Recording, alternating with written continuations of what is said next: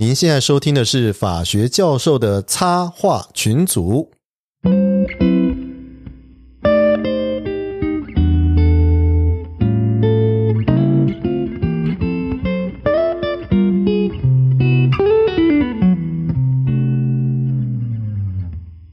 各位听众，大家好，我是东海湖。大家好，我是周宇修周律师。大家好，我是法服周汉威律师。哦，欢迎周汉威律师，太好了。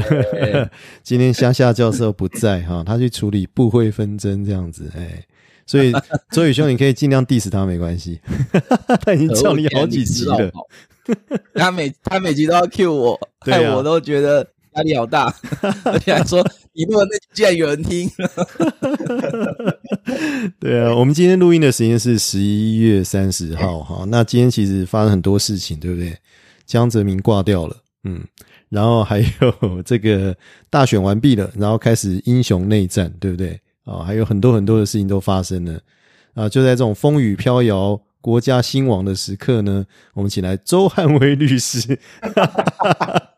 来 跟我来谈那个什么那个法服的一些东西哈，来来，这周律师跟我们大家自我介绍一下吧。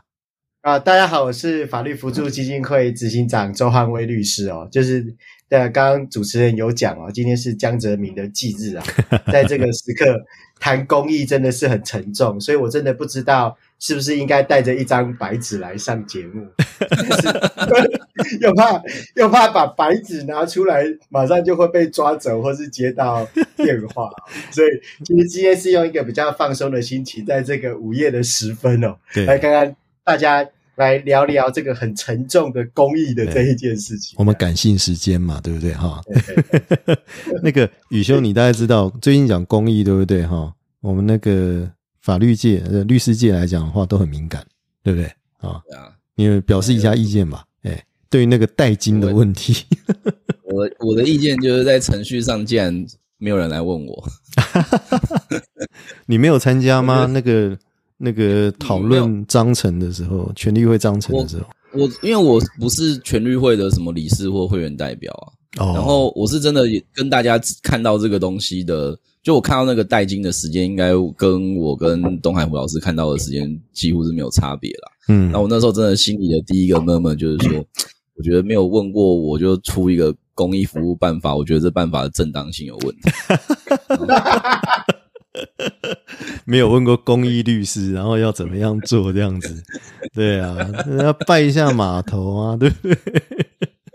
你还知道各中的辛酸了。你要跟人家讲说做公益的话，是不是就要穷啊？这样子，我我我鼓励大家穷啦。我这一点，嗯嗯，这一点我要帮雨修说话哦，因为雨修确实被我们法服公益剥削的很惨，所以 而且而且老师说他帮我们处理蛮多的重要的案件啊，所以我觉得这一件。事情其实雨修是有很很有资格发言的，所以应该让雨修再多讲一点点的。你你是觉得代金交太少是不是，还是怎么样？但是如果你要把这个东西做某程度的量化，我我觉得没有什么好不同意的。例如说，我今天假设我是一个律师事务所，我就说，哎，我们今年的 pro bono hour 可能就是两百小时。然后我就可以讲说，所以我们今年 pro bono 的产值大概就是两百小时去乘以六千块。我觉得你要这样宣传，就说，所以我们其实已经投入了相当于这些数字的金钱在那个牺牲奉献上。所以就是我们其实就等于是已经捐献了这些钱给这个社会。我觉得你要这样宣传，其实是 fine 是没有问题的。嗯，但是他现在变的问题是说，你不是拿来宣传，你是说，哎，你没有你没有做这件事，你就要付一笔钱。嗯，然后。然后呢，给全律会，但是你付了这笔钱之后，好像也没有真的去讲说这笔钱要怎么用。嗯，那那可是你的名字又叫做代金，可是其实叫代金这个词的话，它就会变成是一个跟那个这个这个这个金钱给付义务的那个代金就会是同义字嘛。嗯，所以所以就变成说，那那是不是等于是我如果不做公益，我就要？某程度的，就是跟那个烟品券、健康捐一样，我就是要赎罪券啊，赎罪券啊。那那不知道如果这样的话，那干脆搞成跟碳权交易一样就好了。碳权交易，我今天就做那个什么八十小时公益，然后我就去问说，你们谁要卖这个代金给我啊？那我还可以顺便赚钱，对啊。那我不是变成那这样，我就变成我变相变成我有其他的收入。我觉得这某程度也是蛮有趣的啦。哦，对啊，而且其实我觉得，为什么我那天忽然突发奇想了？我在想说，诶你像我们老师去考试院改考卷嘛，对不对？那那个也算做公益啦，对不对？哈，因为。这个牺牲自己的眼睛度数这样子，然后去改那种冗长考卷，会被气得半死。这样要看一些那个字音歪七扭八，看到最后真的会想吐，你知道吗？然后我们拿那个钱哈，基本上改考卷的钱，我们应该算是什么精神慰抚金还是什么的？哦，就是说基本上来讲的话，就是不成比例了哈。但是我觉得考试院有点很好的，就是说我们去改考卷的话，那那个改考卷的费用的话是不计入我们的所得的。好，就是说这个部分来讲的话，都是做好事嘛。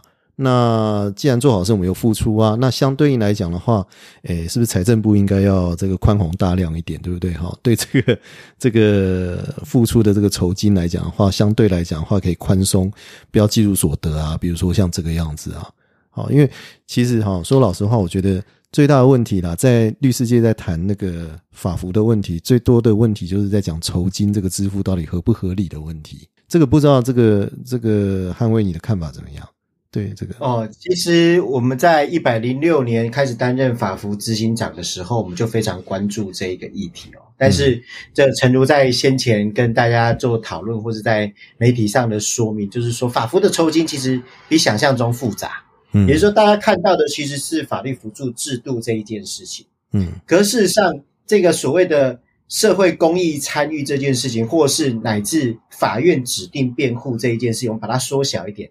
我觉得，呃，有一件事情被搞混了，就是让宇修一定非常清楚。嗯，在美国，legal aid 是 legal aid，嗯，per bono 是 per bono，也就是说，一个律师他做公益，他其实是完全无偿的，我自愿的，我去做 per bono 的时数，提供给社会、民间团体、公益机构。但是 legal aid 不是哦，legal aid 其实什么？legal aid 其实代表国家对于一些弱势照顾的义务，也就是说，他也许付不了那么高的薪水，呃，或是付付不了这个律师的酬金，所以由我国家来指派辩护人或是律师来帮他协受这个诉讼制度，但是他不是无酬的哦，他是有酬的，所以像在英国。或是在荷兰，他其实给相当于市价，或是只是市价打八折的律师酬金，嗯，这样子的状况。所以 legal aid 跟 pro bono 它有点相似，都有公益的色彩，但是至少我们看到在比较法我的认知里面，其实还是有不太一样的地方。这是第一个部分。所以一百零六年接法服的执行长以后，大概有几件事情，就是我们开始在做的事情，就是说，哎。律师在反映法服的酬金过低哦，但是诚如我刚刚所说的，我们遇到一个问题，就是说除了法律扶助这个制度以外，其实它里面还有其他制度的拉扯哦，比方说异变、公社辩护，嗯，所以大家其实都不知道。我在接执行长之后，我才了解，哎，这个司法院或是学者这里有去做一些统计的调查，甚至委外这个会计师事务所去做相关的费用的盘点哦。所以盘点出来的结果，我印象中如果没有错的话，公辩办一件案件是八千多块。嗯，八千多块。对义务辩护大概是两万一千多块。嗯嗯嗯，法服大概是两万五还是两万六千多块？你说那个是成本是不是？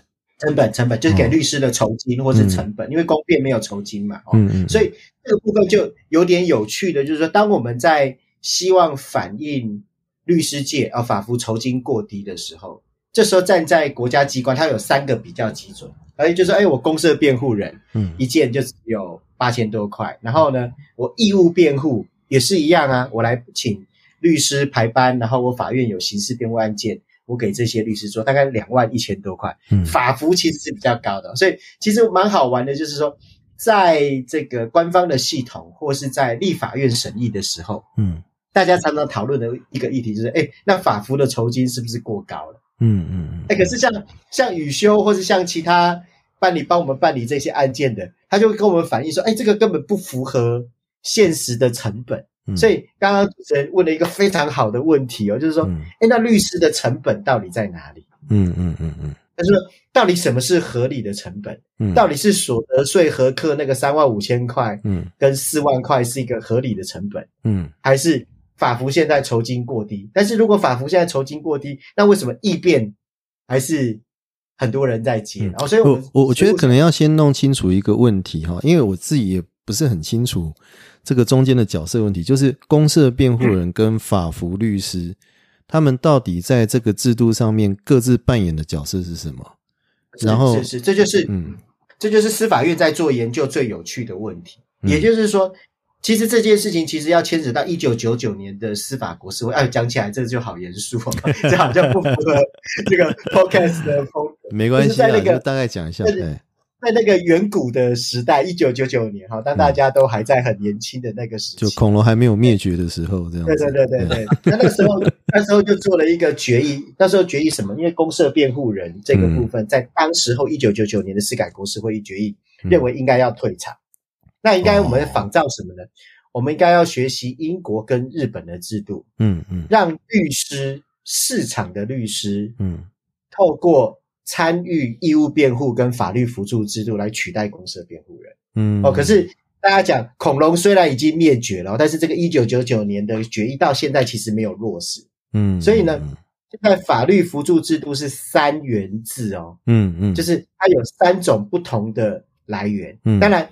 民事这一个部分大概都是法服在做，家事也大概都是法服在做，但是有些地方政府或是有些家暴、性侵的，或是被害人保护基金会，嗯，哦，消保会，它有提供民事的法律协助，哦，这个大概是跟法服共同 share 这个资源，嗯，但是刑事的部分就是这三个资源在做处理。那对于法院来讲，它没有在做区分的，哦，它就是一个分案的标准，它可能是。二二一，或是三三一，或是三三二，最后一个是法服。嗯，他用这样的方式去做案件的分派。可是，呃，当大家在处理这件事情的时候律师界就说：“哎，法服的酬金已经十八年没有调了。”哦，可是我们遇到的困难是说：“哎，市场在竞争，律师在变多。”嗯，啊，但是呢，愿意接异变的哦，甚至司法院后来在一百零七年、一百零八年，不是。复招公社辩护人哦，他招了一个叫做约聘公社辩护人哦。那那约聘公社辩护人的劳动条件跟待遇，相较公社辩护人又比较低，而且他是一年一聘，增加他用人的弹性啊。所以在这个状况下，他的单价其实是更低的啊。所以我们就面临到一个问题，就是说，那我们这个基金会毕竟是拿国家预算的，我们可以了解我们的合作伙伴律师对于酬金这里。有很多的呼吁跟想法，嗯，可当我们进到国会，或是当我们进到跟主管机关讨论酬金这个议题的时候，我们怎么样合理的反映律师的成本？也就是回到我刚刚讲的当初那个 legal ad 在恐龙时代的那一个本质，嗯，也就是说，律师做 legal ad，它有一点点公益色彩，但是它不应该让它像宇修这样被我们。劳力剥削、人口贩运，哈，严重的迫害，哈，那个让他希望去拿这个板子来。宇轩，你是从之前被剥削到资深这样子吗？好像。好像差不多，没有，他没有剥削的很开心啦。但是没有没有，他他现在不是只有他被剥削，他连他的受雇跟他离开他的受雇，我把整间律师事务所都拖下水，大家一起被剥削，受害者联盟这样。所以有趣的地方就是说，当我们要前进的时候。我们后面有义务辩护跟公社辩护人的成本，嗯，在国家整体的审计制度下面，嗯，他会要求我们去做检讨，嗯，为什么人家只给两万一千块，嗯，甚至在赔真案件只给两三千块，律师就愿意开庭，嗯，但是你在这里却跟我要求。说三万块都还不够。我曾经遇过一个法官，他在当法官的时候开玩笑讲说：“哈，我做法官一一个月至少要结七十几件或是五十几件的案件，我只拿这个十几万的薪水，我折一件大概是三千块。为什么律师开个庭？”哦，来这边 五分钟、十分钟就减掉，你要给我拿三万块。那如果照你们这个计算，我是不是一年的一个月的薪水要要一百多万？哎，我觉得这个不是这个想法，因为你要想哈，你应该是鼓励人家来做公益吧，对不对？嗯，所以你应该相对来讲的话，报酬丰厚，我觉得这个无可厚非啊。你做的是公益啊，然后我鼓励你啊，给你多一点的报酬来，啊，这有什么问题吗？不，呃，这主持人这就误会了，在台湾了，做功德这件事情就是要无偿的，就是要 剥削你就对了啦，合法剥削你借口啊，就是要无偿。所以，所以其实我们一直，我刚刚开宗明义讲，就对我来讲，嗯，legal aid 这件事情代表国家的义务，嗯嗯嗯，代表国家对人民的照顾，是啊是啊，这是国家应给的，那你不应该让。协助国家义务的人，哦，像宇修就知道嘛，嗯，公益征收必伴随什么？嗯，一定要伴随损失补偿嘛，对不对？这是这是大法官，大法官告诉我们的法理，行政法的真理嘛。哦，就是说，即使是公益征收，都必伴随行政补偿。但回过头来，就是，所以我们这几年一直在抓一件事情，我们一直在跟主管机关，乃至于审计单位。来自于国会沟通一件事情，嗯，律师的合理成本在哪里啊？哦，所以对我们来讲，是我们在酬金制度上，或是审查委员会的制度上面遇到一个困难，就是前有哦这个律师界嗷嗷待哺，也不是嗷嗷待哺了，他们希望能够合理反映他们付出的心力，就像宇修，嗯，他去宪法法庭，嗯，或是去呃最高法院辩论，或是乃至于现在大法庭很多的案件在做辩论，其实他要。写很多的功课，哦，他的收购也要写很多的功课。嗯，那那那我们怎么样告诉法院、告诉主管机关，甚至告诉国会说，哎，不是你们想象中这样。当然有酒驾、有这个吸毒很简单的案件，但是也有很复杂的案件。是，所以这几这几年我们开始在做一件事情，就是类型化啊，区别化。嗯，那着征酬金这个部分。呃，我真的很抱歉，就是说我必须用这样的方式，就是说我们可能需要律师界提供多一点点的资讯。所以你看，法服这几年，我们有请律师提供诉状，嗯，哦，提供开庭的次数，嗯，提供跟当事人的会谈，嗯，但这些资料其实不是我要的哈，这些资料是我们可以收集起来，嗯，哦，当官方或是法官指引我们的时候，我们可以跟他讲的很清楚，说，哎，不是你想象这样啊，台上一分工，台上一分钟。台下十年功功，所以当一个当事人，我要让他搞到服服帖帖的，能够了解诉讼的程序，配合法院的调查，完成整个法院的程序。其实律师是要花非常多的心力，而这件对，而这件事情，嗯，对于国家来讲是有价值的，嗯嗯，因为。人民的法感情绝对不会是靠法院来营造一个温馨感人的司法。嗯嗯，是法官 和蔼可亲。嗯，但事实上我们发现不是这样嘛？不是温暖富有人性呐。哎，对对对对对，那那主持人讲的不是我讲的，那是我们的目标。哎，对对对对对。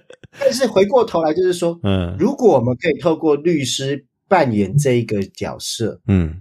让当事人知法，嗯，了解他的权利的界限，或者了解他的权利的方式在哪。其实律师是非常重要的。那我们要让愿律师愿意欢喜甘愿的去做这一件事情，他必须要有合理的成本。所以，其实我们这几年有做筹金制度的一些调整。好，大概说明到这。嗯嗯，宇修，你呢？你你你你是很想讲，我知道了。还好，我我我觉得其实从。那个不论是法服，或者是最近讨论这个公益服务实施办法，真的大家都把很多事情混在一起谈。因为你从美国法的角度来谈的话，刚刚汉伟讲的是说，那个 pro bono 跟 legal aid 是不同概念嘛。但是其实严格来说，应该是 public interest 跟 pro bono 还有 legal aid 其实是三个不同的概念。没错。所以我们那时候北律在写那个就是优秀公益律师的提名办法的时候啊。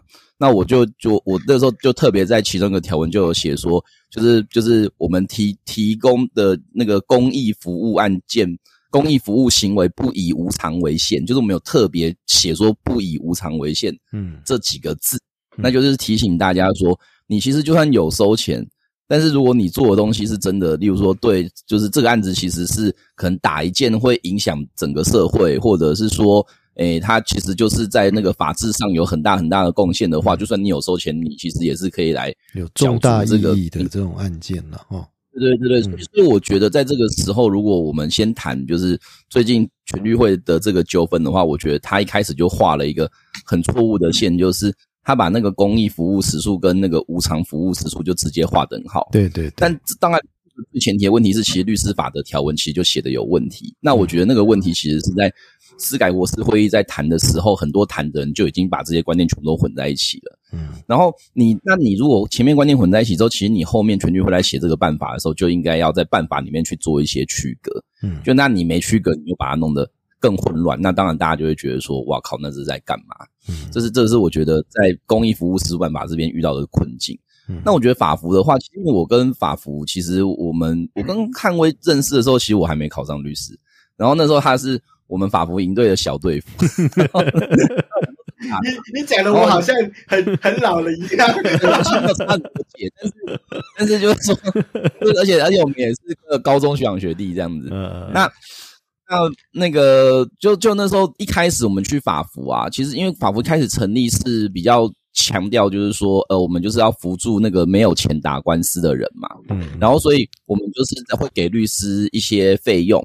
那我觉得一开始的目标其实是从人民能够都有机会请律师作为出发点，嗯，然后呢，那律可能就是某程度也是在实践这个理想，在做事情，嗯，那到到了之后，我觉得它发生一些比较大的转变是，例如说法服能要 cover 的范围变大了，嗯，然后呢，慢慢有律师可能也觉得说，哎，其实法服这个费用，我觉得也没有到说完全的不划算呐，所以有些律师甚至就是把它当成是。主要的收入来源之一嘛，嗯那尤其每个县市的这个律师的职业成本其实可能有落差，嗯所以那那那那因为法服酬金是全国一致，所以在这时候每个律师的考量就会不太一样。嗯，然后另外一个就是说，我觉得法服在角色的扮演上也变得很复杂，因为以前就是说，哎，你没有钱，我帮你打官司，跟现在法服背很多专案啊，嗯，什么劳劳动部委托的，对，然后原住民委员会委托的，卫生福利部委托的。我后来甚至还来讨论说，哦，原来如果是单纯法服案件是民法关系，但如果是什么劳委会专案，它会变成受托行使公权力，我就觉得天哪，会弄得那么复杂。那那但这边会看到的是什么？其实法服想要走的另外一条路，是我除了辅助没有钱付律师费的人之外，我也希望能够在一些。比较少人去关注的案件类型，我去投入比较多资源去扶持。例如说，像我跟汉威，就是我们就是这几年比较 involve 的是那个身心障碍者权益的一些诉讼。嗯，那这个东西，当事人我觉得他不一定是完全没有资历请律师，但是他可能会希望说，法服这边是不是会认识一些对这个领域比较熟的律师，大家来一起去做这个案子。嗯嗯，所以所以。在这个时候，法服的一个他要去做的东西就会变得更多。那我觉得这一块东西可能是包含像司法院或者是像立法院，他可能比较没有去好好想的事情，然后就变成说，反正每年审预算就开始讲说，你看你们的钱都花在那个毒品犯身上啊，然后你纳税人的钱怎么办？那我心里都会觉得说，解决这方法很简单啊，你就把毒品除罪化，或者是把那个毒品。那个刑度下降嘛，那强制辩护变，嗯，没事了啊，对啊，就我也不用派那么多律师。那但是，那你自己要把人家罪都搞那么重，然后人家情报律师去找法服，你再去讲说法服都帮毒品犯，我觉得，嗯，这你自己种的因，然后要叫别人帮你收拾，也是蛮逻辑上蛮有趣。哎，其实我觉得那个劳动部的专案有很大的问题。哎，我我们在我们在我自己在做那个劳条的时候，哈，其实发现有一些问题，就是说。其实哈，在调解阶段的时候，其实律师不是很需要啦。讲坦白话啦。那比较重要的反而是，比如说像台中地院，它的劳调非常的成功嘛，它大概劳调的那个成功率大概是百分之七十以上这样子。那所以基本上劳动调解阶段的时候可以处理的问题，都不大需要律师介入太多啊。所以这个东西其实我觉得会造成浪费啊，就是说，而且造成这个劳工这边哈，有一些真的是有恃无恐。他就是狮子大开口跟你资方要，然后照你资方防不胜防啊。那这个东西其实，在核准的时候，我觉得会有一些问题，而且其实实物上已经造成一些问题，就是有一些劳工真的确实很有问题，他就靠这个去威胁资方，然后说你你要给我做，因为他后面有是免钱给你找正义，对不对？无念真讲，边几和你锤建议那种，然后就变成说他有这个靠山，他可以去做，反而把这个劳资的市场给做烂了。我觉得会变这样了。这边补充一下，就是说，我觉得宇修讲的很好，就是说法服从法服的观点很有趣，就是因为我从法服早期就有参与这个法律辅助，因为我是民国九十二年考上，九十三年开始执业，标准。那一年，我那一年。我为什么要讲这个时间点？不是说证明我比宇修真的很资深的，我要承认我没有宇修讲的那么资深。那第二个，第二件事情是，九十三年是一个很奇妙的时间，它刚好就是法律辅助基金会成立的那一年。嗯嗯。那那一年呢，郑文龙律师、林永颂律师，还有这一些我们革命的先圣、先贤、先烈哈，他们就到律师所来演讲、宣扬。所以哦，嗯，好来宣扬。所以我们那个律训十二期的这一期的同学哦。一大堆人是在法服刚成立的时候就投入法律辅助工作的哦。那我我们在去爬书的时候，其实很好玩。是法律辅助刚设立的时候，它就有两股力量拉扯。嗯，我的意思讲说，刚一九九九年司改国事会议是民间团体希望有 legal aid 这件事情。嗯，所以呢，就立了法律辅助法。所以这个法刚开始在诞生的时候，其实是民间要的。嗯嗯嗯。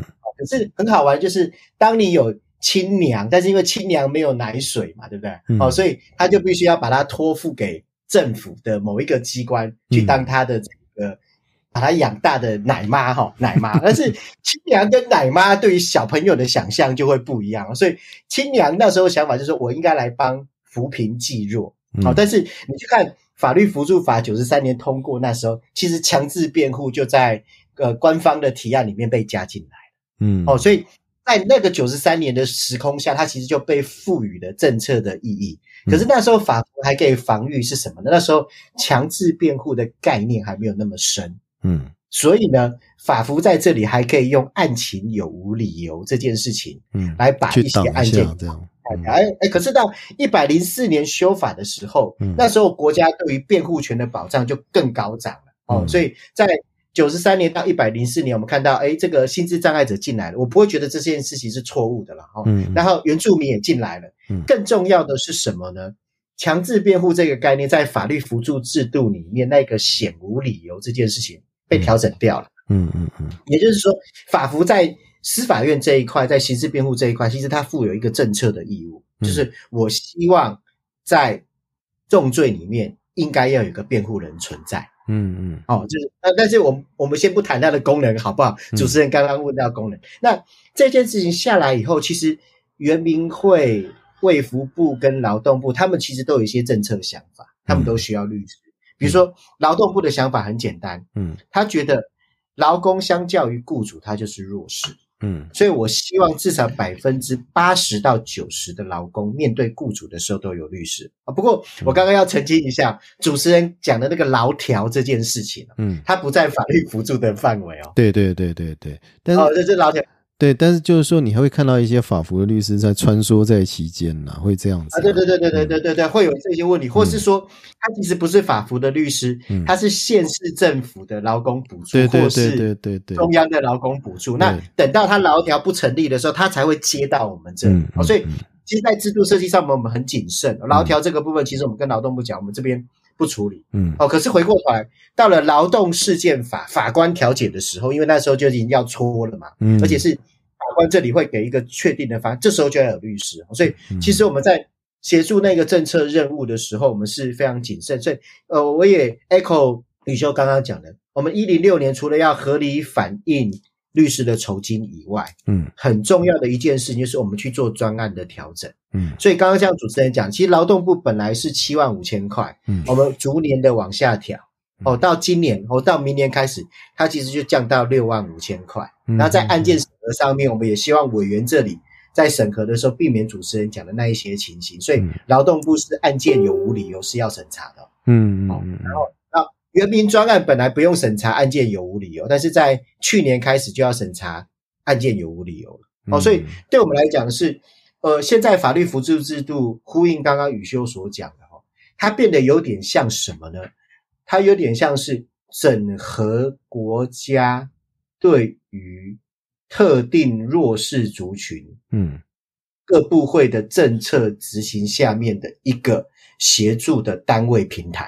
哦，所以我的意思就是说，它跟九十三年那时候设立的时候，其实它就被赋予政策义务，只是这样的现在这个平台的基础建设，嗯，相较之下是比较宽广的，嗯，所以它可以容纳各个专案在这里面，所以它的那一个弱势的定义，它不再是经济弱势，所以回到法律扶助法，我们会用另外一个用语叫做其他法律认为有保护必要之人呐。嗯，哦，随到，所以回过头来这边就会签到，就不用一个盖瓜的弱势这个名词，对对对对对对对，对对，就是它其实政策保，比如说原基法，嗯，比如说生权法，对啊，我就觉得像你像阿妹他们就比我还要强势啊，我都觉得我在他面前我是弱势啊，不是这样吗？但是没有啊，阿妹阿妹，万一他。呃，爸爸不是原住民，妈妈是原住民，或是他祖先是原住民，他想要规划成原住民，他就要一路打到大法官，要大法官 确定他是原住民。对对对，所以所以所以，我觉得这件事情我在中间处理的时候，难免，我觉得这件事情要对话的原因是这样，就是就像我在美国的时候，哈。那在研习的时候，在马里兰的时候，他们就讲一件事情，就是说，比如说像 LGBTQ 哦，就是性别的议题哦，身份的议题，或是在他们的法律辅助制度里面，他们对于军人这件事情是提供的哦。嗯哼，也就是说，对他来讲，legal aid 这件事情，在宇修的那一个脉络之下，它不是只是经济弱势而已，它有政策的目的。那我怎么样？透过律师来协助这个政策目的，但是我也同意主持人跟宇修这边讲的，国家如果希望律师界这里能够给力，嗯，能够提供实质有效的辩护，而不是一个纸片人，嗯，或是一个纸娃娃、一个玩偶、傀儡、一个稻草人，好，那那我们应该，嗯，更谨慎的去在做法律辅助品质，或是。律师酬金这个部分，我我看过大陆的一个研究哈，嗯，很好玩。他去比较英国的制度啊，英国的制度是 judicare，就是像我们一样，律师来参与法律辅助制度。嗯，可是有其他国家不是哦，它是由 staff attorney，就是我法律辅助机构，我养了一狗票两百多个，像日本一样两百个专职律师，或像韩国一百多个专职律师，我针对这个部分用专职律师来协助。那他他看了这一篇文章，这些。国家的制度以后，他做出一个结论。他说，一个法律辅助制度的成败或好坏，不在于他是用 judicare 或是 staff attorney，就是用专职律师或是辅助律师的制度。嗯，它的关键点在哪里？国家愿意付多少钱呢？对啊，对啊，也就是说，这才是根源呐。对对，国家愿意付多少？对啊。但是回过头来，就是说，麻烦的就是说，那。站在机构或是站在律师界，就像刚刚宇修讲的那个公益律师制度，我觉得不乐之捐绝对是悲剧了哈。我套用先前跟这个尤伯祥前理事长啊，北律前理事长讨论的议题，就是这个通往地狱的道路是用善意所铺成的嘛。哦，所以而且善意善意对于律师来讲是最困难的一件事。这句话好文青哦，铺往地狱的道路是善意所铺。对对对对对，下一句下一句话更文青了。嗯嗯嗯，公益。做公益这件事情，嗯，每一个律师并不是像周宇修律师一样的那么持久。这个 Bravo，这个太好，我该高兴吗？你已经是一个 idol 了，你知道吗？宇修。所以，所以，所以，某种程度上，在这个市场机制之下，我真的觉得他要有一个很好的讨论机制。我现在说，我相信主持人今天第一次。听到法服在这个过程中，嗯，我们所遇到的拉锯跟困难，那站在亲爱的对方辩友的立场，刚刚宇修讲，我们都是辩 辩论社的嘛，哈，站在亲爱辩友的立场，站在国家审计的立场，其实老实说，你不能说他的观点完全错误啊，嗯，也就是说，当一件案件法院的侦查中的羁押庭，嗯，一千块两千块。都有律师愿意去接的时候，嗯，我们要怎么样跟他法院或是国会说明说，律师酬金这个部分其实是需要被调整的这件事情，它其实背后面的脉络，乃至于对这个市场的状况的一个说明，更重要的是，我们不是只是要一个纸片人或是一个稻草人，而是让这个被告能够获得我们在刑事诉讼常讲的。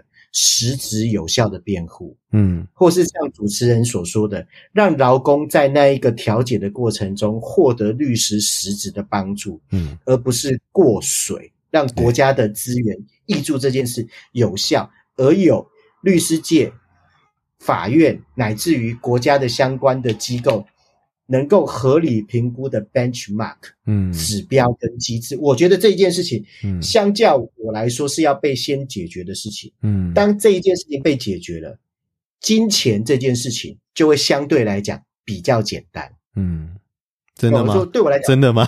呃 你确定？应该就讲会比较有 会比较有共识，所以所以，我跟主持人报告一件事情。嗯嗯嗯。我们在做国民法官的酬金，大家说七万五很低，对不对？嗯。可是其实我们已经用尽全力了。如果你看那个条文的演变，嗯，那个本来是从三万这个要先跟大家讲一下，就是说基数了哈，国民法官那个基数已经调到一千五百元了嘛，对不对？对对对对对对对。但是没错没错，它可以到五十个基数，我们一般案件只能到三十个基数。是是。所以所以。也就是说，它的金额是从原本一个案件三万块到七万五千块。嗯，可是它中间其实有很长的一个协商的过程，它原本只能到五万，嗯嗯嗯嗯后来是经过折冲，然后我们请参加这些模拟审判的律师嗯显态训，嗯，然后我们再引国外的立法立猜，暂时涨到七万五，但是这个架构能不能变，嗯当然有讨论的空间。嗯嗯，也就是说，这个基数到底像主持人所讲的，嗯是一千到一千五，嗯还是到两千，嗯甚至到三千？嗯架构我们已经有了，嗯，只是基数这件事情，我们要怎么样去做调整的问题？我我我想，既然提到国民法官，因为这个是我们目前会面临到一个最大的问题了哈，包括法服，包括整个刑事诉讼制度会碰到的最大的一个改变。那我我想问一个问题，就是说，诶，法服的律师哈，他可以指定吗？就是说，比如说侦查中跟审判中的律师，比如说那个被告，他可以指定我要同一个法服律师来办这个案件，可以这样吗？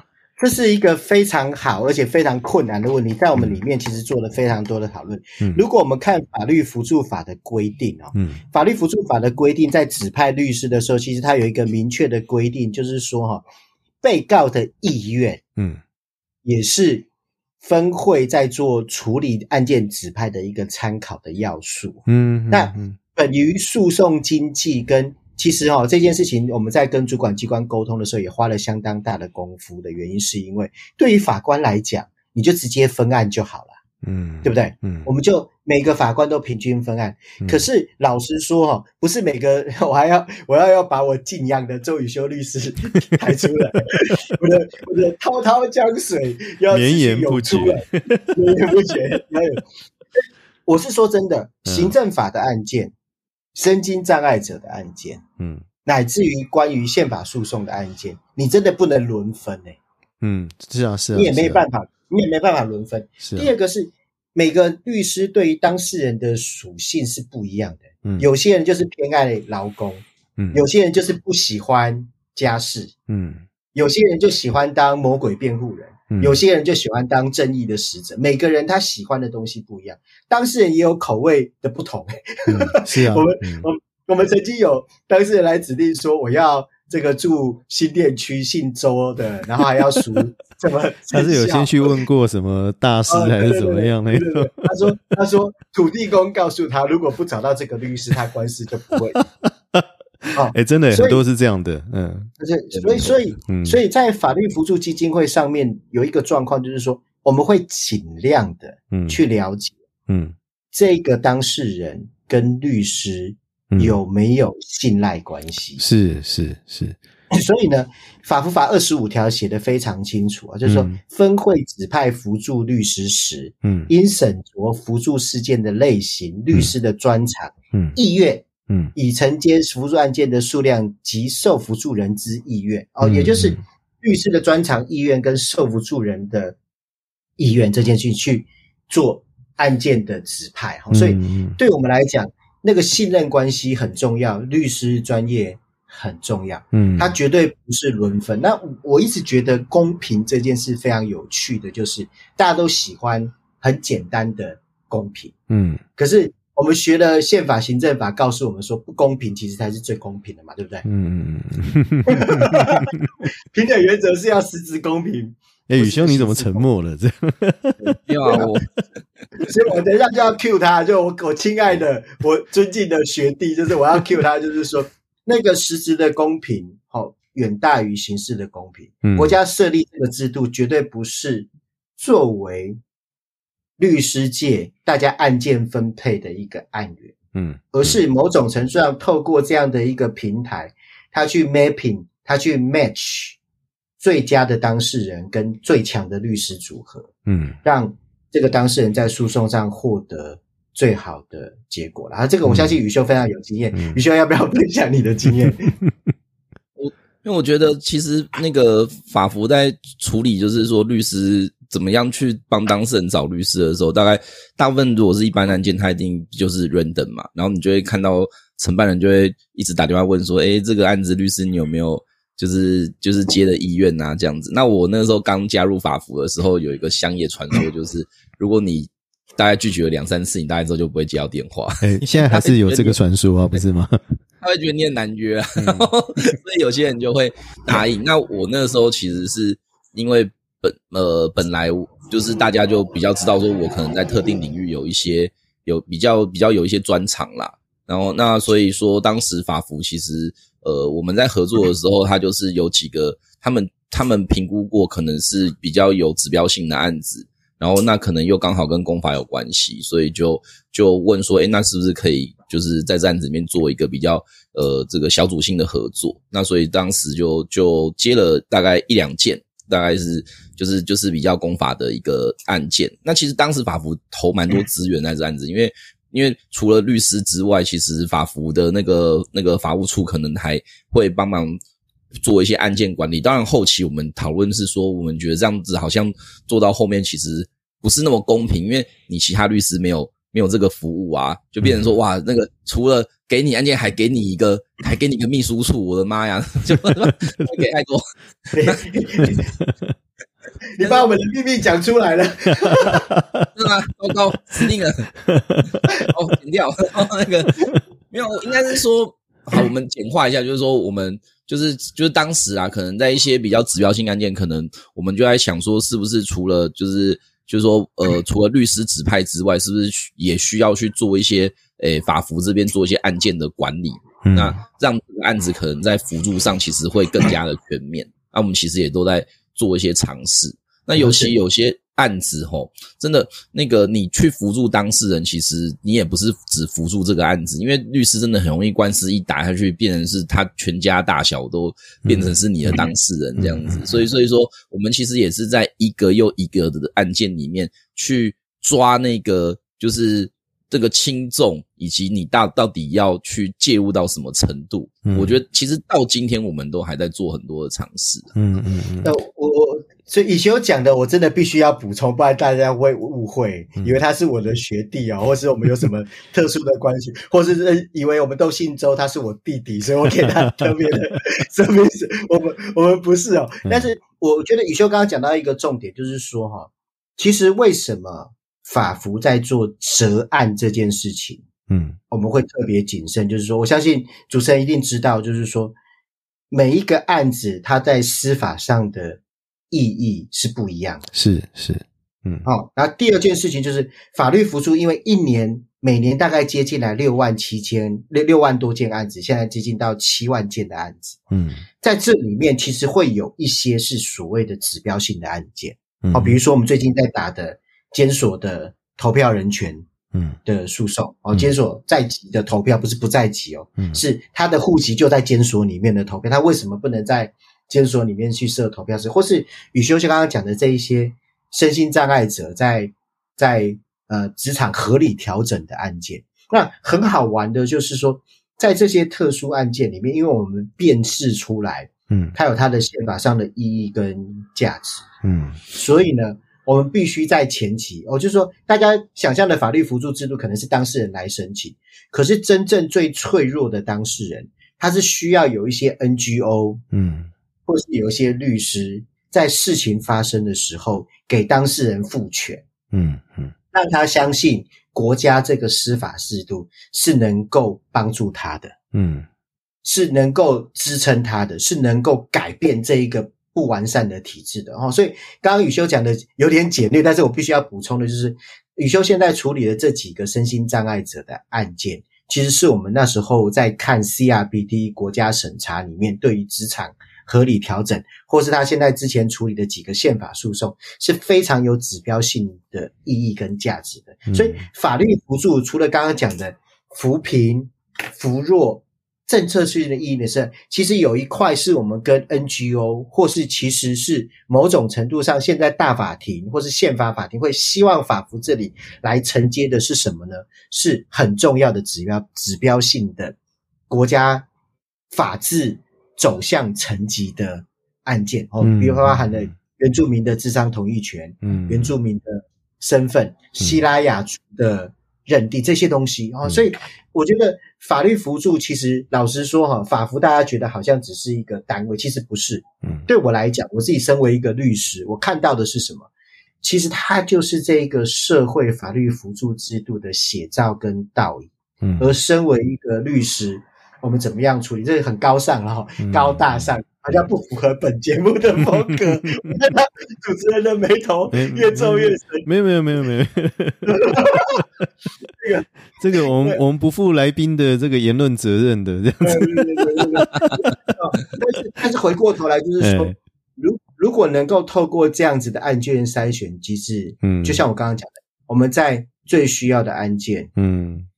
透过这些有心参与的法律辅助律师的帮忙，嗯，给予合理的酬金。但是我告诉你啊，雨修怎么算都是亏钱的。对，他办回来怎么算都是亏钱。所以，怎么样透过会内的资源协助，嗯，让这个律师在办理的过程中。其实我就是这时候就要给我学弟温暖了，让他不要觉得 lonely，在他奋战的时候不要觉得 alone，还是有一群人在背后摇旗呐喊支撑着他的。然后这就是法律辅助基金会总会乃至于我们的法务处或是我们的专职律师可以为这些律师提供的多一些的助力啊。好，但是回过头来就是说。这件事情很遗憾的就是，依我们现在的人力、物力还有我们的资源，我们不可能在每一个案件都做到这个样子。哦，但是我我问一个问题哈，那个在国外支付这种所谓法服酬金的话，他也是用这种均一价的方式吗？还是说他会考虑到像年资的不同，然后还有你付出的这个时间，好，然后大概成本？去做一个比如公式的计算这样子，而不是用均一价的方式来做这样。嗯，日本法服的酬金我们有研究过，日本的法服甚至某种程度上还有成功报酬。哦，这样哦。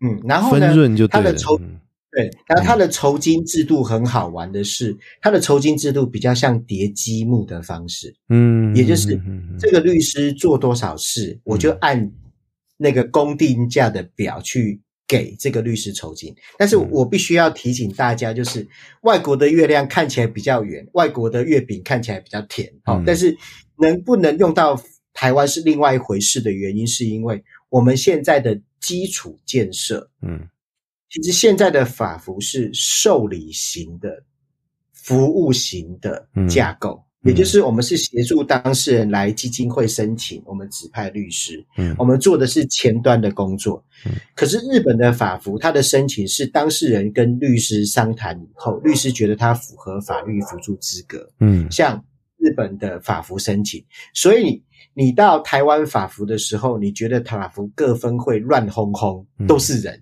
嗯，哦，就像是这个户政事务所，甚至比户政事务所还要拥挤，像有点像，可是可是你到日本的法服没有人，嗯，为什么？因为所有的东西都是书面文件，所以他那样的制度必须做那样制度的配套，嗯嗯，他才有办法。所以他所有的行政同仁，他其实是针对律师申请文件的审核，嗯，去计算我要给你多少钱，用积木的方式去做审核，嗯嗯。好，回过头来，那那我们要。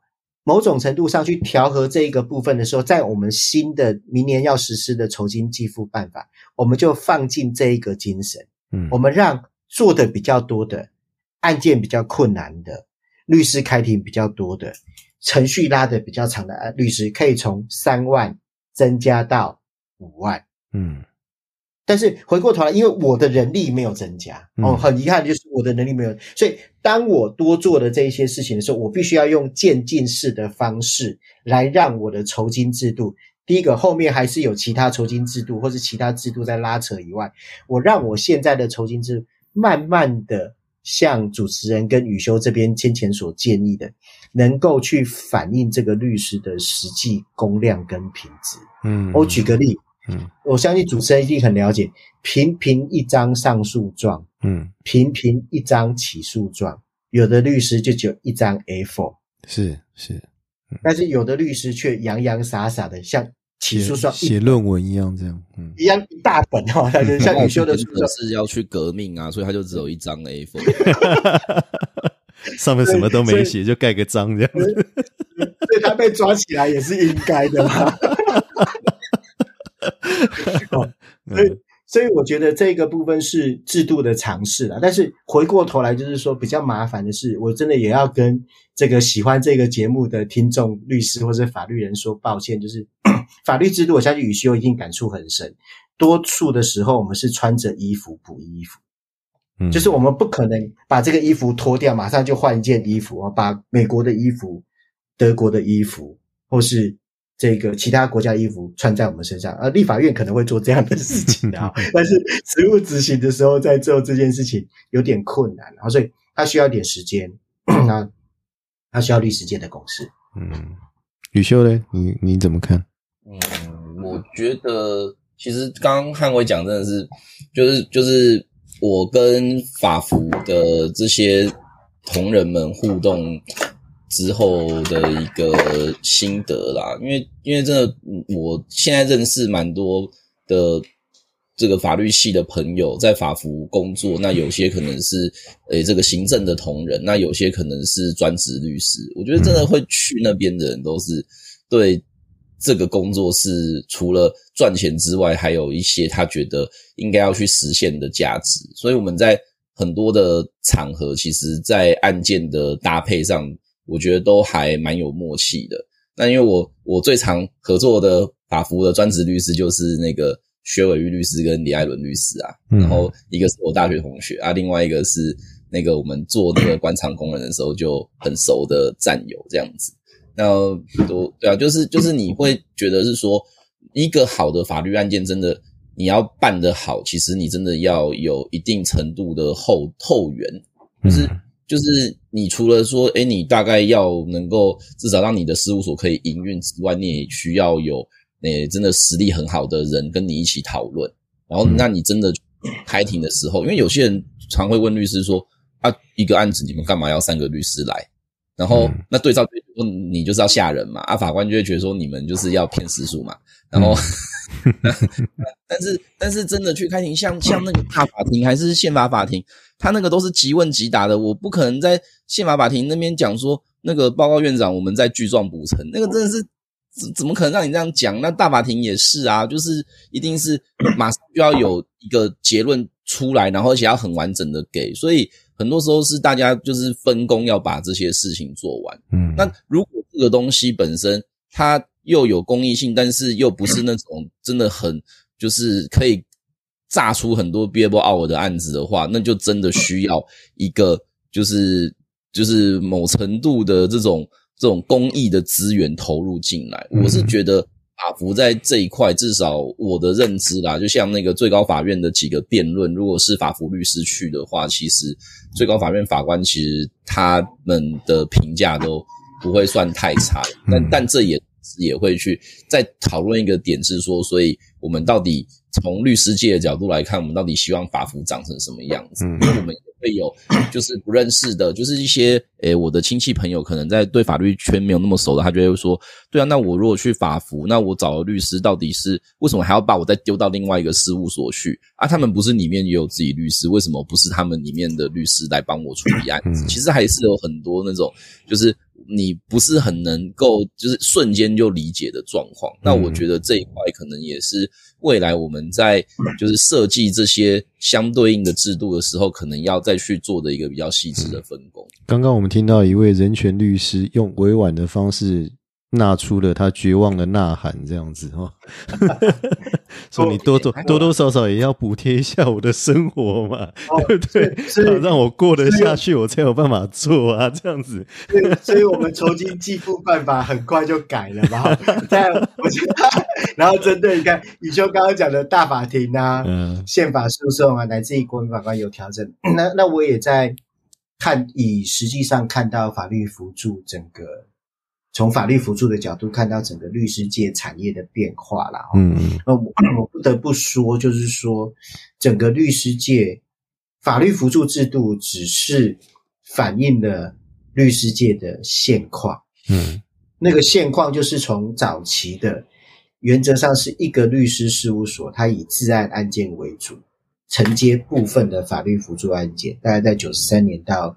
九十四年、九十五年、九十六年、九十七年，大概是这样的案件。嗯，但到律师真格录取以后，变得很多律师他要来接法服的案件，当做他开始起步的一个案源。嗯，哦，到现在法服某种程度上，因为这样的律师变多了，我们必须要设定一个职业的门槛。嗯，然后我们来当审查委员的门槛也越来越高了。哈，就是这件事情，我觉得某种程度上在市场机制之下。必须要面对的是整个律师界的 quality 的问题。哦，就是对我来讲，法律辅助制度论，就刚刚跟宇修所讲的，为什么我们要用内部的律师，或是外部的律师，或是我们怎么样选择律师？我看到的问题是在这里。也就是说，当我在律训所演讲，去说明法律辅助制度的事情的时候，我很难过的是看到一个新进律师，他在大概是在六七年前。他就举手问我说：“周律师讲座，我想问你一件事情。当我一个实习的事务所都找不到，当我挂名实习完也找不到事务所可以受雇的时候，当我都还接不到任何案件的时候，你告诉我要来做公益，这件事情对我来讲是一件多残忍的事情。我没有要说因为。”公益法案，天啊，我快哭了！就是我我，但是回过头来，我看到的是整个，就是其实我跟宇修都是台北律师工会的理监事了哈。就是说我看到的是整个产业界的问题啊。那这个问题当然不是只有录取的问题，它还有包含了考训用，甚至在大学法学教育的问题。但是回过头来，就是。很遗憾的就是法律辅助，其实我我真的觉得它就像一面镜子，嗯，它照出来我们整个司法制度，或是我们司法制度对于弱势最丑陋的一面，这是对于我们的受不出来。但回过头来，法律辅助制度，像主持人看到那个律师的群像，嗯，其实映射出来不是法服律师，嗯，这些律师只是有来参加法服而已，嗯，这些律师都是我们现在在律师界职业的芸芸众生的。那一个面向，那那对我来讲，我看到的是我们怎么样律师工会哈，或是我们的律师界怎么样去真正面对现在市场这样子的状况，嗯，团结，好，好像 好像除了团结以外，有一些其他的事情。这个要要要请全律会要注意啦，对不对？哈，你不能老是叫我们要做一些，对不对？这个在云端的事情啊，对不对？哈，因为。有的时候也要顾一下大家的生计呀，对不对啊？这个像那个强制律师代理的这个事情已经讨论好久了，你们好像都没什么动作啊，对不对？哦，这个这是一个大的问题啦。那我我是说了，其实这一行哈，律师这一行其实是很很吃那个信任关系嘛，对不对？那其实我我我为什么讲说那个指派的这件事情是有问题？因为哈，国民法官哈。他的这个案件大部分，我我是觉得他是会强烈的会重叠，因为他都大部分是所谓的指定辩护案件啊，那会强强烈的跟这个法律辅助的这个相关的案件会重叠在在一起啊，所以这个东西其实哈，在我们会希望一个法律辅助能够达到它的质量哈，就是说它是有一定的水准的，而不是一个稻草人在那里这样子，所以相对的。包括从侦查一直到审判中的时候，这个呃，律师哈，就算是法服律师，他也必须要非常能够理解或是能够了解这个当事人，他才有办法在国民法官面前去展现这个被告的形象，或是重塑他的形象，让国民法官用另外一个角度去看这个案件。那这是这个律师的功能是在这里。所以，如果哈，我们用随机的方式，或者说比较呃，怎么讲？没有去考虑到被告的想法的方式去安排这个律师人选的话，呃，我会觉得那会是一个比较大的问题啊，因为没有办法达到国民法官要求的那个制度的目的之外，而且对于这个法律辅助的这个情况也会变成这个伤害了啊，所以我我是我会觉得是这样的一个问题啊，我不知道宇兄你你你觉得怎么样？这样，哎，先那个。呃，就是我们在处理法服案件有没有做指定律师的话，如果是一般的案子，大概当事人会没什么想法。那当然有一些状况是比较特别，因为有些律师可能是像像我有时候会遇到的状况是，当事人来我们事务所咨询讲讲之后，就发现诶，他好像那个资历确实不太够。那因为依照法服法的规定嘛，就是律师如果发现当事人其实是有权利申请法律辅助的，嗯，就会跟他说，诶，那你可以去申请法服。啊，可是你都来我这边问了嘛，所以你也可以考虑指定我这样子。但是我通常就会说，但是要不要指定是你的自由啦，就看我们今天讨论的状况如何嘛。嗯，那否则的话，其实一般当事人，你说他会指定指定谁？其实其实他可能对这个市场他也没有那么熟啦。我觉得指定是一定有好有坏。那。那个，我我我大概好处是说，当然就是你合作的律师有默契，这样做当然是比较好。可是我一直觉得他有一个道德风险是什么？就是就是如果有些律师他也是可以利用这个方法，就说，哎，那你就是就是我就跟你讲，哎，这个案子我们可以把它拆成几件啊，然后 那我 这样。那因为因为我之前在做一些案子的时候，我就会说我我觉得我们就是大概。可能他会不会遇到几个比较复数的争议？但是我我也会跟他讲说，我觉得，我觉得你也不要每个案子都来找我。我觉得那那那可能某程度还是要做平均的分配，因为你 法服是一个资源，对受辅助人是一个资源，可可能对律师而言，有些律师可能觉得这是一个义务啦。因为确实他这样重新算一算，像我我都会跟那个在经营事务所的人讲说，你如果接法服，你要把它当成是培养。律师的经验值的一个一个机会，而不是说把这个三万块还是什么当成是一个真正事务所的收入。就是你如果这样想的话，其实做事务所会很辛苦。嗯，那那那所以在这个时候，就是就是变成说你那所以，但是如果对有些律师他可能会觉得说这个是一个资源的话，那怎么样让这个资源去做一个比较合理的分配？我觉得其实律师端他也必须要去考虑这个问题。嗯，我们实务上分会在指派律师的时候，其实哈同仁会希望是当事人有指定的律师。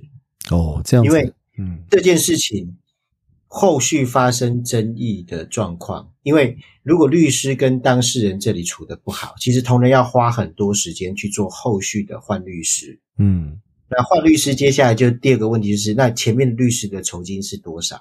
嗯，后面的律师酬金呢？所以其实从行政成本来看，其实同仁是 prefer 这个当事人有指定律师，但是问问题是我们还是要把关哦，就是说。就是有些人就是要周瑜修嘛，好，所以我们就问他说：“那你跟周瑜修什么关系？”或是他喜欢狐狸，我不能都直接派给东海湖啊，对不对？我是喜欢熊，我就派给东海，这是不行的嘛。呃，所以我们通常会再问一下说：“你跟他什么关系？”我说：“没有，这个律师我很熟，他先前有帮我处理过相关联的事件，或者他原本就是我的律师，原则上都会尊重。”但是主持人刚刚问到一个非常关键，也是我们现在在处理国民法官。上路有点困难的问题，就是说哈，法服这件事情，某种程度上，因为它赋予太多政策的义务，嗯，所以像宇修，其实当我们很多教育训练的讲师，嗯，那我们怎么样确保我们的律师在心智上路？我们做过很多心智上路的事情哦，消费者债务清理条例，嗯，哦，然后劳动事件法，然后然后家事事件法，哦，或是。未来的精神卫生法，哦，或是刚刚宇修讲的 CRPD 哈，身心障碍者权利公约施行法，好，我们做过很多新法上路的事情。我们怎么确保这个律师原则上至少有看过 CRPD 施行法？嗯，至少有读过劳动事件法，或是至少了解国民法官法它的程序？哦。所以刚刚主持人所讲的是我们很在意，所以我们在这个法律的上路施行之前，我们都会建议辅助律师要上过我们或全律会或是各地方律师工会。办过的教育训练，嗯嗯嗯。可是回过头来，主持人讨论的事情就刚好我们昨天前几天在会内讨论的。如果有一个主持人，好有对有一个受辅助人，他指定的东海猫不是东海湖，他希望来办这个国民法官的案件，嗯，哦，但是这只猫呢都没有上过教育训练，嗯，可是这个受辅助人就爱死的这一只猫，那我们该怎么办？非要他？我们现在。非要他不可。我们现在的想法是，如果真的派案有这样子的需要，嗯，我们会告诉这一只猫说，嗯，在市面上或是在我们的网络上面有哪些国民法官教育训练的课程。哦，请你这个律师也先去了解一下。那第二个部分就是，这个律师因为国民法官案件很累嘛，嗯，所以呢。虽然您在台中，但是如果有需要的话，猫儿需不需要我们的伟大的周宇修律师 协助，或是什么律师协助？我们来 join together，我们来帮你找类似。好像这只能做软性建议了，哈，是这样。对对对对对，就是就是就是就是回过头来站在我的立场，嗯，或是其实法服同仁的立场，嗯，能够让受扶助人顺利。嗯，安心，而且获得实质的协助，这件事情是我们最在意的。嗯，当受扶助人遇到不是那么合拍的律师，嗯，甚至后续有很多行政程序，嗯，其实辛苦的是受辅助人，辛苦的是律师，嗯，辛苦的也是我们法服第一线的同仁。那我觉得这一点很重要，因为讲到辅助的部分，很多人会觉得啊，我是来帮你啊，所以你的意愿如何不重要，这样子。但是这一点倒是我觉得它是蛮重要，就好像这个有点像让我联想到什么？联想到医疗纠纷有没有？那个告知后同意那种那种概念哈，也就是说，我我今天要的是这个人来帮我辩护啊，啊，我就死在他手上，会甘愿，对不对？那为什么我不能够选择，对不对？会变这个样子？你是来帮我的，那我就要帮我要我要的选择，你来帮我这样子。哎，我觉得这个这个倒是蛮有趣的一个观点来看这个问题。哎，其实法服跟这种 pro bono 的案子很容易遇到职业伦理的问题啦。我去爱尔兰的时候，有一场座谈会，就是在谈说怎么样去做 pro bono 的时候要兼顾就是受协助人的主体性。嗯，因为这几年欧洲在处理难民问题的时候，很多事务所下去帮忙啊。嗯，但是他们就会觉得说，你看我都。搁置着我的大的企业并购案来处理你的难民申请了，那你就听我的就好了嘛？啊，你不要有太多意见呐，就照这个 SOP 去处理就好。嗯，或者是说做到一半，他发现靠，糟糕，那个并购案快要 close，还是先回去做那个案子好了，然后就丢包当事人。所以，所以其实我们去的时候，他们就在讲说，他们现在在做几个 protocol，就是就是说，你要接这些案子的话，你至少要能够有一些最低的义务。你不要跟我，就所以为什么律师法他他他才会说那个律师的一个伦理，它其实跟有偿无偿没有关系。你的案件的委任跟终止不会因为有无偿而有所区别，因为他怕的就是这种道德风险。嗯，那这个也确实是我们有时候办法服的时候，其实很难拿捏。因为我以前看那个心理学跟经济学的一些分析，他就会说，就是人吼去做收到你觉得该收的钱。然后去做这件事情，它的贡献度是最高的。嗯，然后第二个其实是什么？就是你完全没收钱，你完全是在燃烧你的热情做。可第三个状况是最尴尬，就是你有收一点钱，但你又没有收很多，你反而是意愿最低的，就是你引爆我的那个心态是最低的。嗯，那我觉得法服其实在这边就会。很容易跑到第三个状况去，那就会变成是大家好像都很不满意的状况。这个我觉得，但我觉得以目前有限的资源来看，其实，诶，这个问题我觉得要克服，需要我们再想一些方法来处理。嗯，所以其实哦，我们那时候在荷兰的时候，我们在那个，我记得我那前几年去渥太华，我们每年都会开法服的 CEO，各国法服 CEO 或是我们从业人士的一个定期的聚会哈。嗯嗯，那。那台湾非常特别的，就是某种程度上，比如说我们刚刚主持人或是宇修讲的 quality 这件事情，嗯，其实我们工会只讨论 ethic，就是只讨论伦理哦。我们工会对于律师职业的最低的标准这件事情是没有树立的哦。嗯，好，所以所以其实国外法服遇到类似这样子律师伦理或是。低于律师最低标准的是，他们都是移工会了哈。但是我们先前也是用这样的方式在做处理。可是这件事情在一百零四年法服法修法的时候，其实立法者做了一个政策决议，就是说他把法律辅助基金会纳入那个律师惩戒委员会的移送的对象。所以从那时候开始，法服正式变成要处理 quality 嗯这件事情。嗯哦，所以我我也非常理解，也非常同情说。我早期参加法服，其实也没有那么多规定。那当了执行朋友就做了一大堆管制的规定。为什么？就是说，quality 这件事情非常的难做。就是一个律师什么样才叫做有 quality？所以我们就定了一些很最低的标准。然后比如说当事人，因为我们有律师不跟当事人见面，你知道吗？嗯。我认状是开庭前三分钟、五分钟前的，然后也不跟当事人会客，也不跟当事人说明天的开庭要做什么。他是害羞吗？还是怎么样？没有没有。然后也不写状子啊。这还有这种的，实物实物上有有有有有，所以所以对我们来讲，是我们法服其实大家就觉得有点好笑，说为什么一定要跟当事人会客？为什么一定要写状子？为什么一定要去开庭？所以我们有定了很多规范，就是你一定要跟当事人会客。那原则上你应该，除非有正当理由，你应该去阅卷；嗯，除非有正当理由，你应该去转状；除非有正当理由，你应该要去开庭。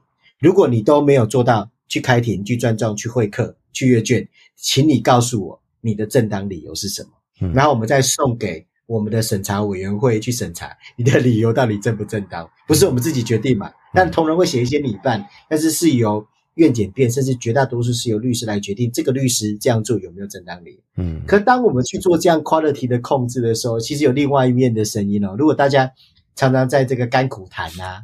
或是 或是新进律师的群主就看到说，哎，我们管的好像有点多，可是那真的是像宇修讲的那个制度的选择，或是说公益律师最低的那一个标准在哪里这件事情，哦，我们其实做的蛮痛苦的，可是真的不得不做，因为的确我们。实务上有很多律师是这样子的状况。其实我听到比较多的抱怨是说啦，忙了忙了老半天法服的事情，一不小心就被扣钱了，这样子哈，大家会觉得会有这种压力在这样子。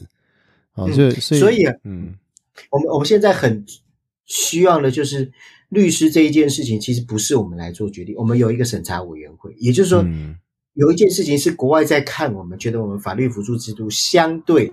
某种程度上比较成熟，就是我们是采用一种 peer review 的制度，嗯，它其实不是我们说了算。就比如说这个主持人或是宇修，这个如果你觉得我们的制度不好，其实你来参加我们的审查委员会，你看 马上又骗大家做公益同业审查这样。对对对，其其实其实其实它是一个同业审查，但是我必须讲这样，就是说有些时候这个同业审查，因为你不是那个当事人，嗯，所以你在审查的时候。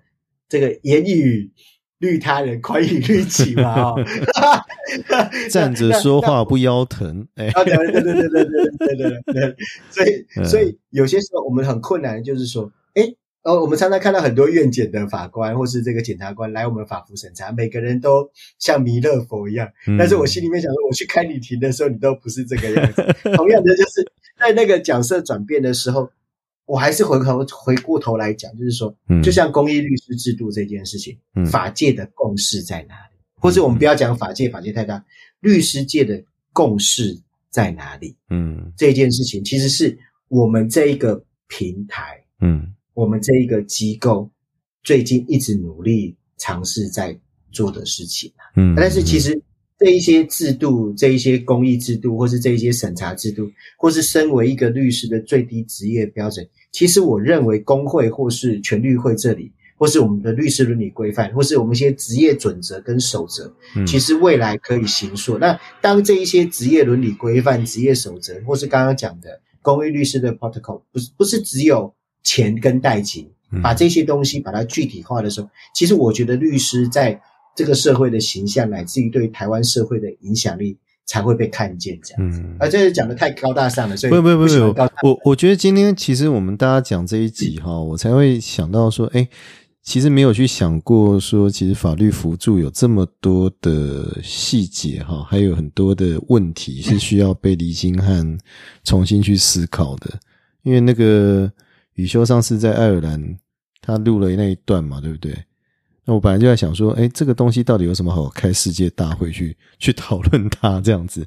就没想到其实还蛮蛮多问题的哈。因为每个国家其实它各自不同的问题跟经验，它的导入的方式会不一样这样子。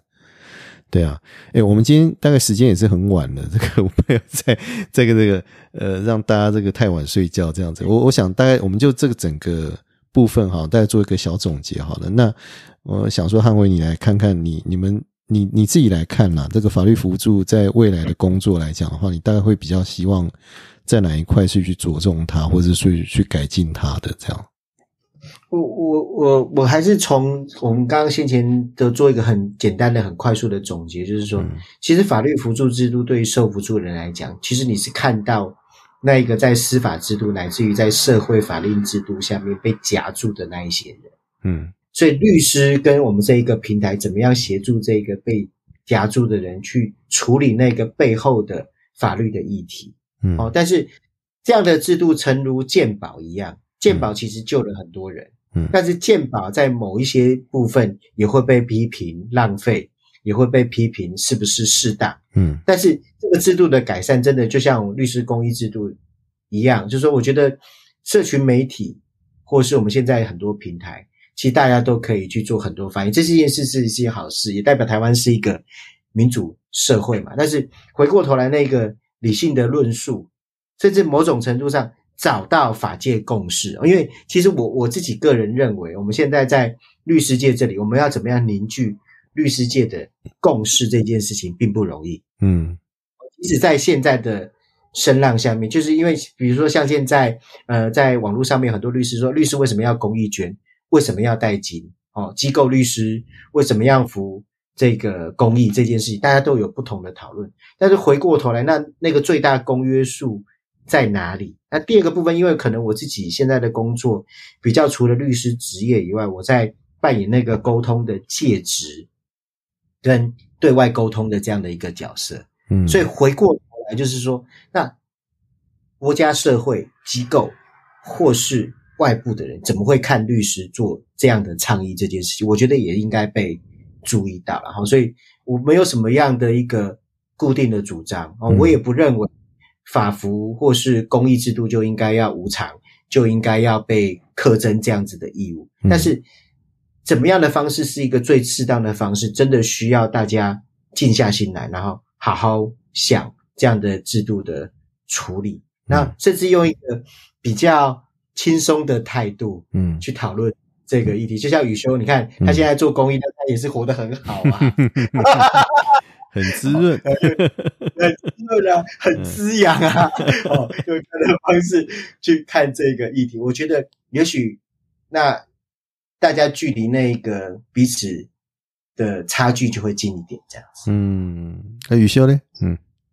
我大概就是两个想法来跟大家分享啦。其实第一个是说，你如果从律师角度来看法服，我觉得有，我觉得有些律师可能做法服，他其实是想要获得一些这个他当时去当律师的一个初衷嘛，就是想要去帮助一些帮该帮助的人。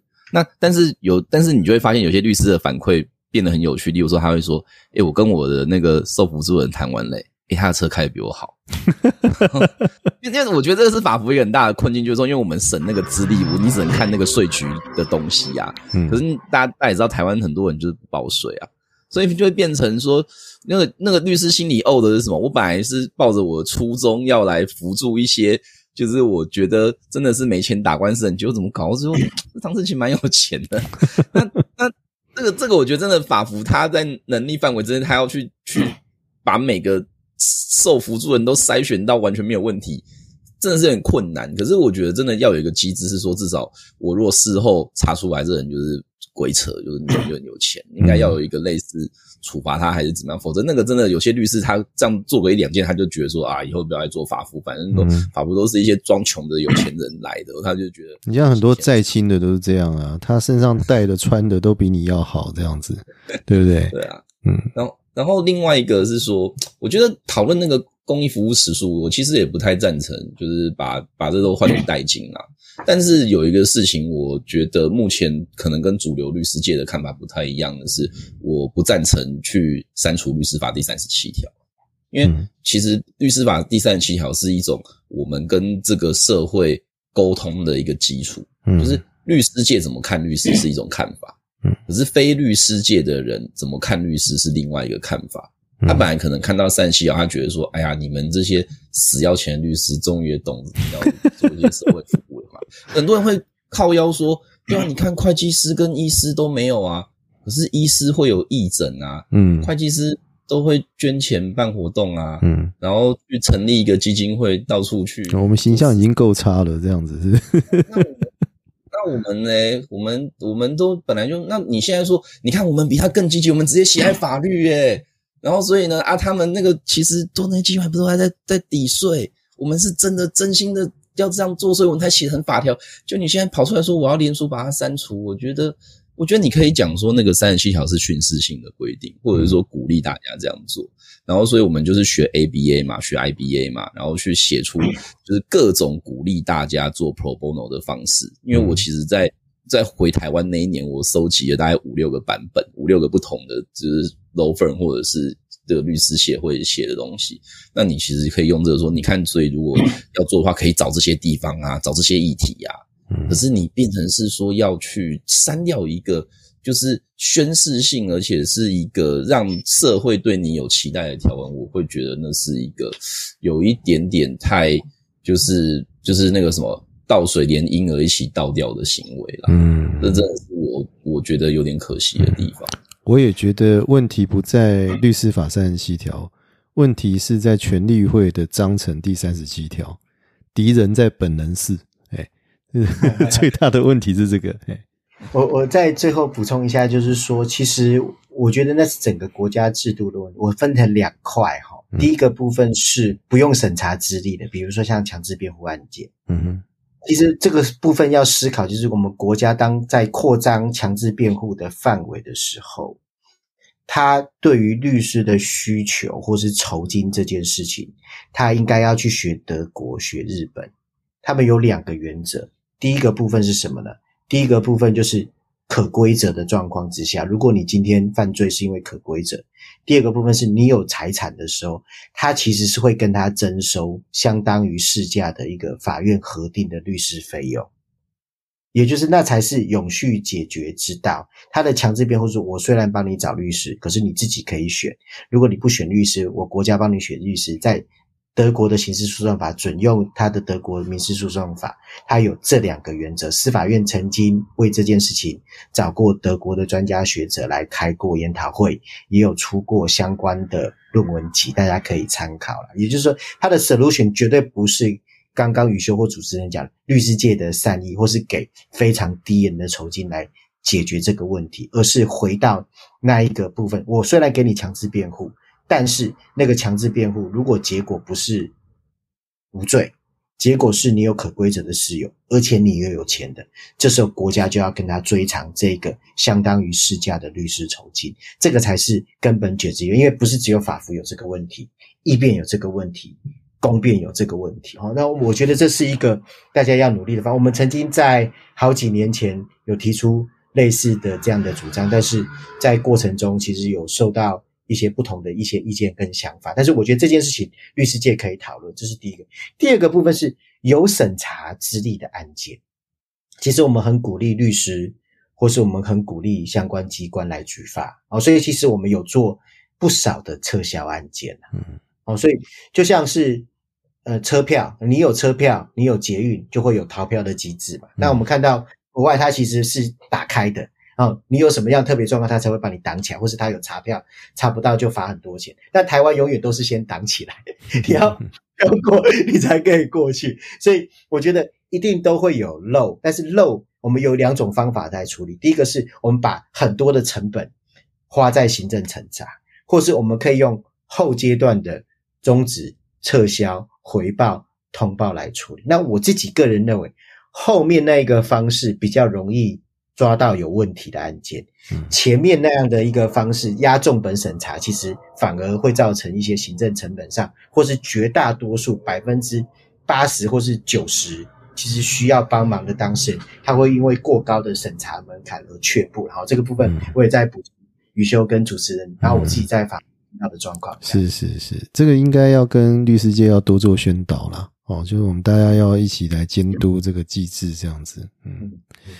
好，那今天非常感谢两位哈，那个周汉文律师跟周宇优律师，那个来给我们大家开导开示啊，法律辅助基金会 到底在做些什么事情这样子啊，希望很快可以再邀请两位上节目这样子啊。好，那今天就到这边了，谢谢大家，拜拜，谢谢大家，拜拜，拜拜，拜拜，拜拜。My head is heavy, my feet are tired. Troubles many from dreams I've tried. Black at the city with her concrete knives and trying.